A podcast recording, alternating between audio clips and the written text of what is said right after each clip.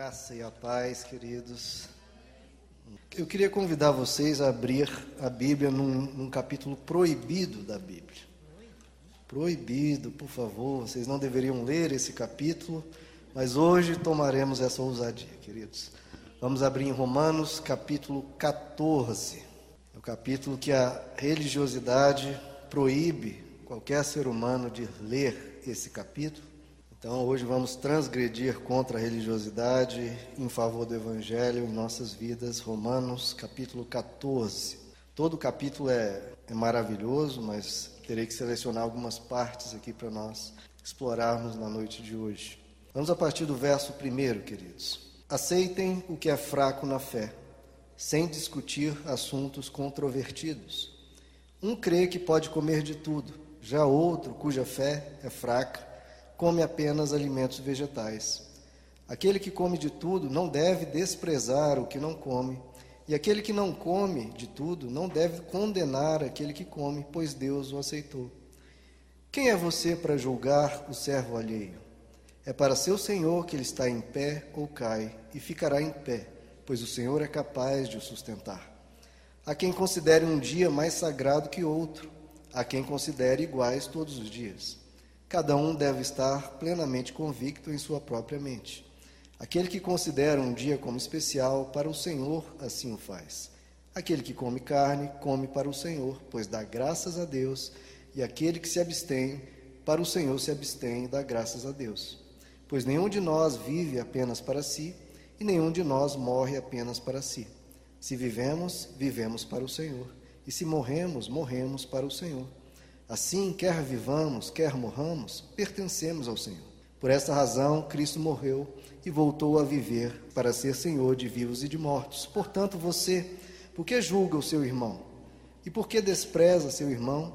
Pois todos compareceremos diante do tribunal de Deus, porque está escrito: Por mim mesmo jurei, diz o Senhor, diante de mim todo joelho se dobrará e toda língua confessará que sou Deus.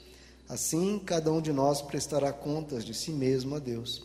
Portanto, deixemos de julgar uns aos outros. Em vez disso, façamos o propósito de não colocar pedra de tropeço ou obstáculo no caminho do irmão. Vamos para o verso 22. Assim, seja qual for o seu modo de crer a respeito dessas coisas, que isso permaneça entre você e Deus. Feliz é o homem que não se condena naquilo que aprova mas aquele que tem dúvida é condenado se comer, porque não come com fé. E tudo que não provém da fé é pecado. Amém, amados? Vamos orar. Senhor Jesus, nos ensina o Evangelho, que nossa mente seja moldada, seja conduzida, seja edificada pelo Senhor nessa noite e sempre. Nos ensina, Senhor, tudo que o Senhor quer nos ensinar, produz a tua boa obra no nosso coração que o Senhor possa nos libertar de todas as amarras e nos edificar e nos ensinar o caminho da liberdade no Evangelho. É o que te pedimos em nome de Jesus. Amém. Queridos, essa é a quarta mensagem que eu trago sobre esse assunto da religiosidade e o quanto difere a religiosidade, o aprisionamento, a opressão que muitas vezes a religião impõe sobre o ser humano e que isso não tem nada a ver com o Evangelho for ver toda a vida de Jesus, você não vê Jesus oprimindo ninguém, nem pressionando ninguém. Jesus vem e liberta, ele vem ensina, ele vem aconselha, ele vem e ajuda. Mas ele não oprime ninguém, ele não trata ninguém sobre acusações, com condenações. Não, Jesus é sempre meigo, ele sempre é, é uma companhia agradável para com todos. E o capítulo 14 de Romanos, eu brinquei que é um capítulo proibido, porque ele nos mostra isso. Nos mostra um evangelho conforme ele é. Um evangelho tranquilo, com as diferenças de opiniões, tranquilo em relação a condutas diferentes, porque entende a caminhada de cada um, o seu processo de aprendizado com Deus a cada momento. O capítulo 14 de Romanos, queridos, foi escrito para tratar principalmente três assuntos que foram trazidos ao apóstolo Paulo. Que, quais são esses três assuntos? Primeiro é: um cristão poderia comer carne ou não? Nós vemos aqui que alguns optaram por não, por comer apenas vegetais. Mas por que isso? Isso é vem da, da mesma questão que há hoje, né? há pessoas que não comem carne para poupar os animais de sofrimento, etc. Não, isso não tem nada a ver, tá, queridos, com o que é abordado aqui pelo apóstolo Paulo.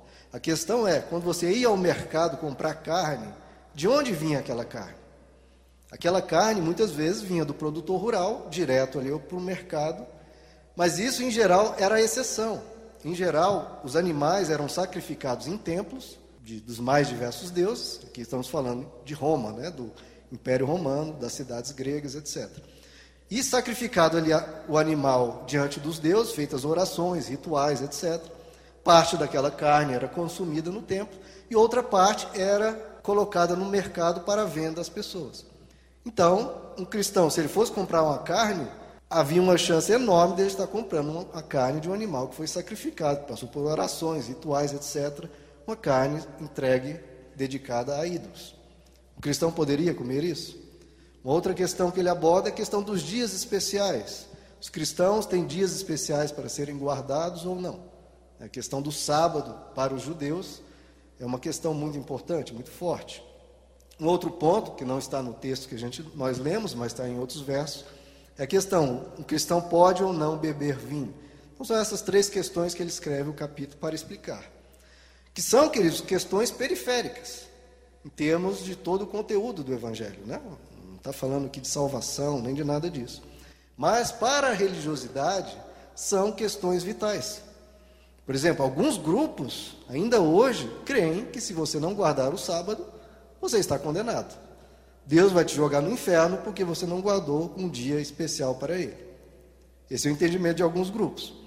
Outros acham que se você cometeu o sacrilégio de beber um vinho, você também está com, sofrendo um grande perigo em relação a Deus. Outros crentes, em relação a alimentos sacrificados a ídolos, temem, por exemplo, em algum estado e comer um acarajé. Porque pode ter sido aquele acarajé feito por uma pessoa que passa por rituais de macumba, candomblé, etc. Então tem esse medo também no meio cristão atual. E mesmo se algumas pessoas pensam, não, isso não é vital, não tem conteúdo de salvação nisso, mas ainda assim as pessoas geralmente no meio cristão consideram os mais fortes na fé aqueles que se guardam dessas coisas. Não, aquele ali, ele tem tanto compromisso com Jesus que ele não come alguma comida que ele teme que tenha passado por algum ritual. Ou aquela pessoa, ela guarda o sábado, então é um ponto a mais no currículo dela. Isso, de novo, é a religiosidade que fala. O que, que o apóstolo Paulo chama essas pessoas? Chama esses de os fracos na fé. Esses que têm essas preocupações, essas considerações, apóstolo Paulo falou, olha, eles são os fracos na fé, eles ainda não entenderam o evangelho em toda a sua magnitude. Então veja como é diferente o evangelho e a religiosidade invertem né, os critérios de avaliação da profundidade do entendimento de uma pessoa. E eu quero abordar três tópicos, queridos, em relação ao texto aqui. Primeiro, o texto nos mostra claramente que há níveis de compreensão diferentes. Há pessoas que entenderam de uma forma menor e há pessoas que entenderam de uma forma maior o evangelho. Então há gradações aí na caminhada, que é óbvio, né? qualquer pessoa em qualquer nível, em qualquer conhecimento humano, qualquer aos iniciantes e aos que estão mais experimentados. O segundo ponto que trata aqui o capítulo é que o mais importante é o que a pessoa vive para o Senhor. Se ela dedica aquilo para o Senhor, se o coração dela é reto, é um coração que está fazendo por fé, isso é muito bom e Deus recebe aquilo que a pessoa faz com carinho para ele. E o terceiro ponto que o capítulo trata de forma constante é a questão de julgarmos pessoas que têm algum entendimento, alguma prática diferente da nossa.